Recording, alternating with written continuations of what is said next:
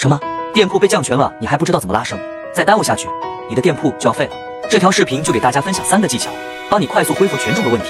学会了，再也不用担心被降权。一、优化好速卖通站内引擎，如多上新，做好产品优化，标题避免堆砌，用好橱窗推荐。二、站外引流，如 SNS 社区营销、全球性搜索引擎 Google、博客等，参加平台活动，能够快速提升店铺流量。只要店铺一被降权，就很容易导致其他方面的问题，所以卖家还是要注意好细节的，避免出现违规、被降权的问题。恢复权重的方法其实还有很多，我都整理在这个文档了，想要的可以点赞、收藏后在评论区回复六六六领取。